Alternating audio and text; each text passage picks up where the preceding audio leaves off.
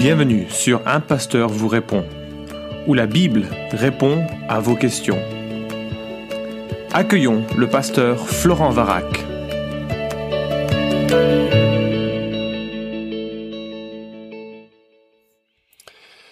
Bonjour, tu as parlé de l'invocation des saints, épisode 127, et j'ai remarqué qu'il y avait beaucoup de discussions sur les commentaires YouTube sur ce qu'est un saint. Pourrais-tu donner une définition biblique de ce qu'est un saint? Merci d'avance. Voilà la question qui nous préoccupe pour ce podcast. Et effectivement, j'ai remarqué qu'il y avait énormément de commentaires, ou en tout cas pas mal de commentaires sur cette question. Certains euh, catholiques étaient assez offensés aussi de ce que j'ai pu euh, dire. J'ai un frère euh, d'une église évangélique qui m'a envoyé d'ailleurs un lien vers un, prêtre qui donne un avis différent. Je trouve que c'est super. Hein. C'est bien de comparer les avis et de se faire une idée pour soi-même. Et c'est vrai que je voudrais ouvrir une petite parenthèse. Il ne m'est pas toujours possible. En fait, il m'est rarement possible de répondre aux commentaires qui sont laissés sur euh, sur YouTube. C'est juste par manque de temps, je m'en excuse. Heureusement, il y a toute une équipe à tout pour sa gloire qui euh, tente de modérer ce qui euh, peut nous parvenir, en sachant que c'est pas c'est pas évident parce que ben on a tous une charge et un travail qui nous qui nous prend déjà beaucoup de temps. Alors, je ne reviens pas sur ce que j'ai dit sur la de la tradition catholique et de la théologie catholique dans le podcast 127 je reste convaincu de ce que j'ai évoqué en ajoutant cette perspective que Dieu seul possède l'omniscience et l'omniprésence, lui permettant d'entendre la prière. Et en ce titre, aucun être humain, fût-il considéré comme saint par une église, euh, ne peut entendre les prières qui lui viendraient du monde entier. Donc je, reste vraiment convaincu de ce que euh, j'ai dit. Maintenant, ce qui nous préoccupe, c'est de savoir c'est quoi un saint. Alors, on va regarder déjà le sens du mot dans l'hébreu, le mot kadosh euh, que l'on trouve dans l'Ancien Testament. Alors, l'étymologie pourrait euh, rapprocher ce mot d'un verbe qui signifie diviser, impliquant une notion de séparation d'avec ce qui est séculier ou d'avec ce qui est commun.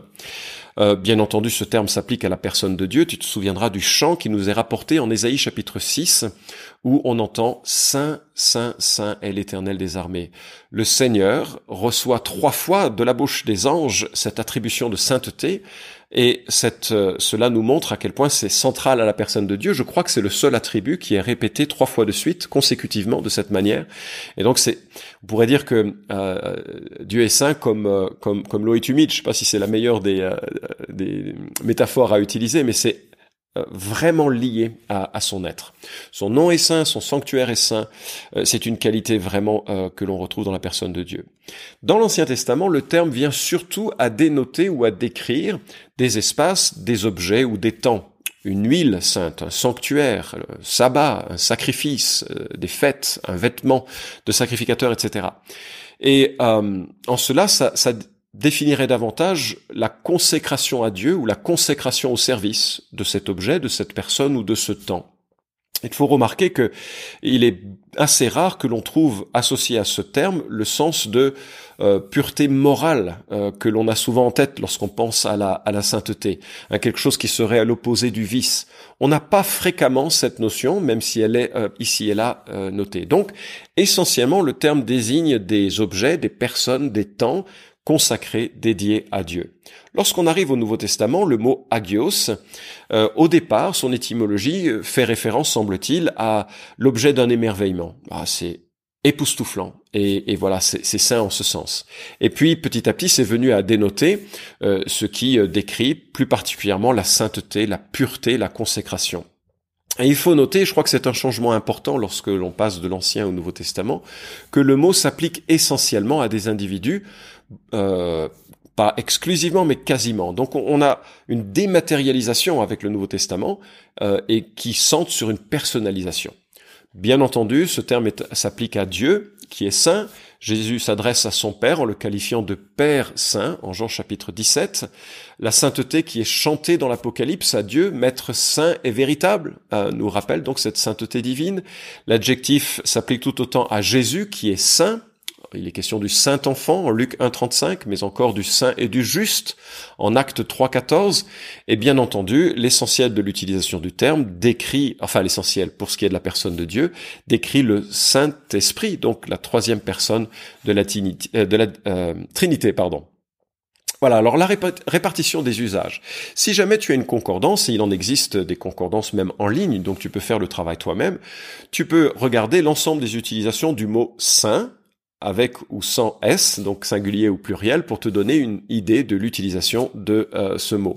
Mais j'ai triché, j'ai utilisé une concordance d'une catholique euh, qui a euh, fait un très très bel, ouvrage, qui, alors ça s'appelle la concordance du Nouveau Testament, et elle classifie chaque utilisation, chaque terme à partir du grec, et puis elle en donne l'utilisation par sens, parce qu'il faut bien réaliser que chaque mot a un sens différent en fonction de son contexte. Hein. Je, je par revenir sur un exemple que j'ai euh, parfois cité, l'exemple du lion, par exemple, le lion de Judas ou le lion rugissant, ça a deux sens différents selon le contexte. Donc, le contexte est, euh, permet de définir un peu le sens et elle recense les euh, différentes utilisations du terme. Alors, ce qui est, son travail est remarquable. Si j'ai un peu d'argent à dépenser, c'est assez cher, mais c'est une très belle, un très bel outil, une très belle concordance à avoir.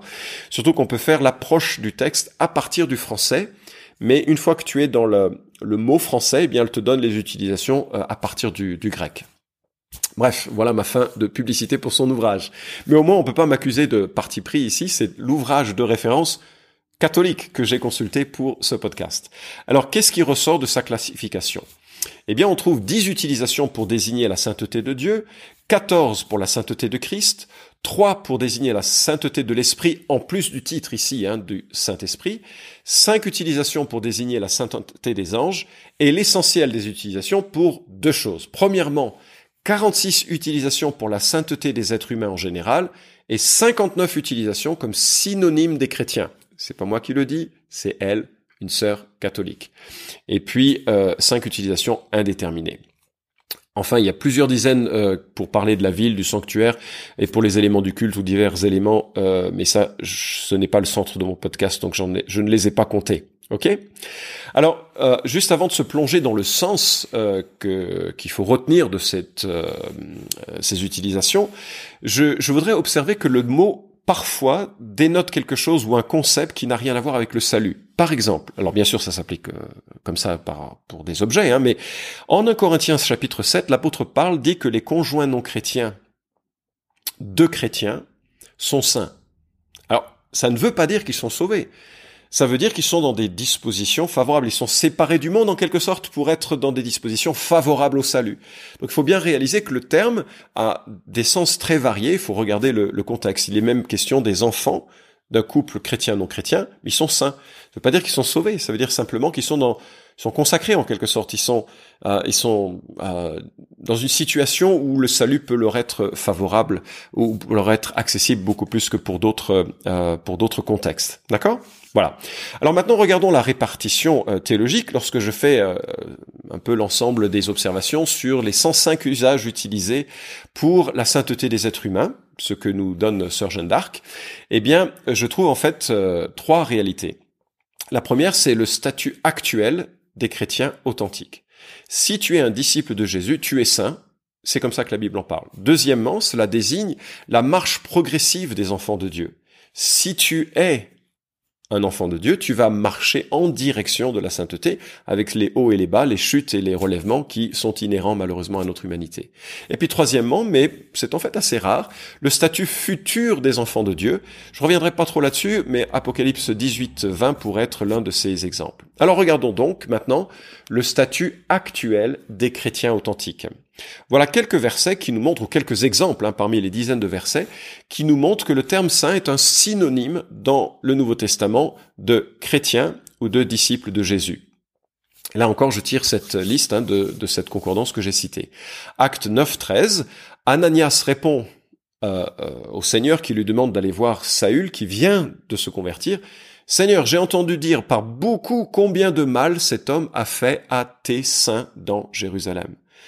Or, que faisait Saul avant de se convertir? Il enfermait les chrétiens et euh, parfois contribuait à leur mise à mort. On pense qu'il était impliqué dans la condamnation à mort de Étienne en Actes chapitre 6, puisqu'il est question de, il y a participé par son vote. On a ce sentiment en tout cas. Romains 15, 25.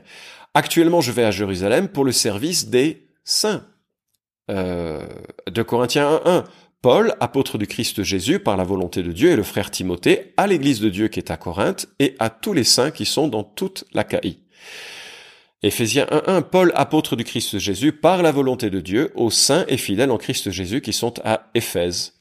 Philippiens 4.21, saluez tous les saints en Christ Jésus. Euh, donc, euh, et enfin je termine euh, avec Jude 3, bien-aimé, comme je désirais vivement vous écrire au sujet de notre salut commun, je me suis senti obligé de le faire afin de vous exhorter à combattre pour la foi qui a été transmise aux saints une fois pour toutes. J'espère que, alors, euh, il y aurait plein d'autres versets hein, à citer, j'en ai pris quelques-uns qui sont à mon avis représentatifs de cette idée. J'espère que tu te rends compte que dans la Bible, dans le Nouveau Testament, le terme saint est simplement désigne ceux qui ont été sanctifiés par Jésus-Christ, ceux qui se sont convertis, ceux qui ont été déclarés justes en vertu de son sacrifice. Je vais y venir en instant pour conclure sur, cette, sur cet aspect. Si tu es en Christ, tu es un saint. Tu es un saint aux yeux de Dieu, tu es un saint dans ton identité. Tu es en Christ euh, et tu partages la sainteté euh, du Seigneur. Alors évidemment, c'est pas quelque chose que je t'encourage à mettre sur ta carte de visite, hein, ça ferait un petit peu prétentieux, et surtout dans ce contexte catholique où c'est une sorte de super chrétien euh, qui serait désigné par ce, ce terme. On peut pas vraiment dire que les Corinthiens étaient des super chrétiens, et donc ça, ça doit vraiment euh, nous, nous, nous faire réaliser à quel point c'est un, c'est une, un descriptif théologique de l'individu qui, est, qui s'est converti à Jésus-Christ, qui est devenu un disciple de, de Jésus-Christ. Donc ça, ça désigne essentiellement donc euh, les, ceux et celles qui ont été sanctifiés, les disciples. Mais ça désigne aussi ceux et celles qui marchent avec Jésus en grandissant en sainteté. Cette marche est progressive et l'emploi du terme le, euh, le, développe. Lorsque Jésus a prié son Père avant de euh, quitter cette terre, il a dit en Jean 17, 17, sanctifie-les par ta par la vérité, pardon, ta parole est la vérité. Et donc il y a cette notion que la vérité, va nous sanctifier et c'est euh, bien une progression dont il est question. 1 Thessaloniciens 4, 3, ce que Dieu veut, c'est votre sanctification, c'est que vous vous absteniez de l'inconduite. Et on reprend ce même verset, au, euh, ce même concept au verset 7 de ce même chapitre. Romains 6, 22 nous dit, mais maintenant, libérés du péché et esclaves de Dieu, vous avez pour fruit la sanctification et pour fin la vie éternelle. Euh, Hébreu 12, 14 euh, nous dit rechercher la paix avec tous et la sanctification sans laquelle personne ne verra le Seigneur. 1 Pierre 1, 15 euh, et 16, mais de même que celui qui vous a appelé est saint, vous aussi devenez saints dans toute votre conduite, puisqu'il est écrit, vous serez saints car je suis saint. Et là, c'est une citation de l'Ancien Testament. Donc tu vois, si tu es disciple de Christ, tu es invité, convié à une marche qui reflète ta nouvelle identité. La sanctification, c'est en fait le fait de rattraper ce que nous sommes devenus spirituellement. C'est de mettre concrètement en marche une manière de vivre qui reflète la sainteté que Dieu nous a confiée, nous a donnée par son esprit et par la justification qu'il nous a accordée. L'accueil de Dieu est parfait. Quand on vient à Christ, on est pleinement accueilli, pleinement pardonné, pleinement aimé. Et parce que cet accueil est parfait, il nous invite à faire une marche et une démarche quotidienne de sanctification qui n'est pas toujours parfaite, mais qui doit refléter la réalité de notre euh, euh, de, notre marche avec Jésus. Alors, c'est vrai, j'ai dit euh, que ça désigne parfois aussi l'état achevé des enfants de Dieu. Euh, L'emploi est plutôt rare. La Bible utilise plutôt le vocable lié à la glorification. Lorsque nous serons en Christ, nous serons glorifiés, c'est-à-dire que tous les aspects encore imparfaits de notre être auront été gommés, transformés, absorbés par la résurrection. Nous serons à l'image de Christ, avec une plénitude de l'esprit que nous ne connaissons pas aujourd'hui. Voilà. Donc il faut bien faire la distinction de la sanctification initiale qui est on-off. On ne l'a pas à moitié. Soit on l'a, soit on l'a pas. Soit on est un enfant de Dieu et on est saint aux yeux de Dieu, pleinement, 100%. Soit on n'est pas un disciple de Jésus et on n'a pas cette sanctification, cette, ce, c'est pas un titre, mais cette, cette position, cette identité de saint. Ceci dit, une fois que l'on a ce passeport en quelque sorte qui nous dit vous êtes de la maison de la sainteté, il nous faut mettre en marche une démarche de vie, d'ailleurs qui est assez naturelle pour celui qui vient de se convertir, et qui consiste à marcher selon Jésus, à aimer Jésus.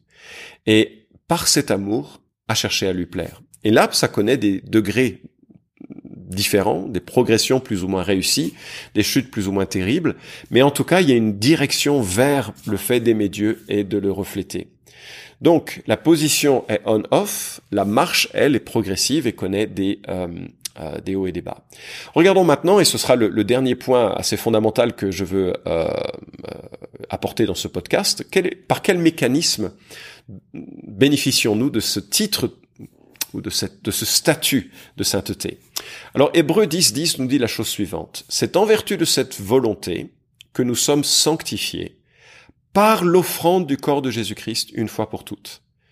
Donc, par quel moyen est-ce qu'un homme ou une femme pécheur peut être déclaré saint? Hébreu 10, 10 nous dit euh, euh, comment? Par l'offrande du Christ, l'offrande, pardon, du corps de Jésus-Christ une fois pour toutes. Hébreu 10, 14 nous dit c'est par une seule offrande qu'il a rendu parfait à perpétuité ceux qui sont sanctifiés. C'est par une seule offrande qu'il a rendu parfait à perpétuité ceux qui sont sanctifiés. Et si tu as écouté euh, les podcasts de façon régulière, tu, on a souvent évoqué la nature substitutive de la mort de, de Christ à la croix. Lorsque Jésus meurt pour nos péchés, il absorbe toute la colère de Dieu qui normalement nous était destinée et qu'il accepte de porter à notre place. Et donc tous nos péchés sont placés en quelque sorte sur les épaules de Jésus et lorsqu'il meurt sur la croix, Dieu le Père manifeste sa justice parce qu'il est en colère contre le mal et fait porter à son propre Fils toute euh, la souffrance que nous devrions porter en nous-mêmes à cause de nos péchés. Lui meurt à notre place il ressuscite et nous entraîne dans ce cortège de vie. Et c'est exactement cette substitution qui euh, est, évoquée par 1 Corinthiens chapitre 1 verset 30 à 31 où il est dit c'est par lui que vous êtes en Christ Jésus qui de par Dieu a été fait pour nous sagesse et aussi justice, sanctification et rédemption, afin, comme il est écrit, que celui qui se glorifie se glorifie dans le Seigneur. Qu'est-ce que ça nous dit ce texte? Ça veut dire que Jésus est notre sanctification. Notre sanctification ne vient pas de nous-mêmes. Nous serions incapables de effacer nos péchés nous-mêmes. Nous serions incapables de les compenser. Ils sont tellement graves, tellement coûteux que nous ne pourrions rien payer, entre guillemets, à Dieu pour qu'il nous regarde favorablement. Il ne peut nous regarder favorablement que par Jésus-Christ qui est notre sanctification. C'est vraiment un point euh, fondamental. Lui est ta vie, lui est mort pour toi et lui t'offre sa sainteté.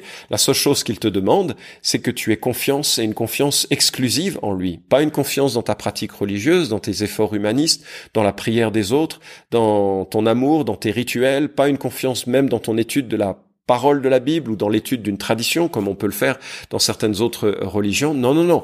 La sainteté ne vient que par association à Dieu, par Christ, par la foi. Et c'est avec humilité qu'on reconnaît euh, que l'on a offensé un Dieu saint et que l'on mérite d'être éloigné de lui, mais que l'on reconnaît aussi que par amour, Dieu est mort. Enfin, Dieu est venu mourir pour nous en Jésus-Christ afin que nous puissions vivre et être amenés à lui. Il n'y a qu'un seul intermédiaire. Moi, je trouve assez formidable et je, je, je t'invite vraiment à réfléchir. J'espère que c'est une réalité pour toi, que tu es personnellement devenu un saint ou une sainte, dans le sens où euh, tout ce que Jésus touche, il le purifie.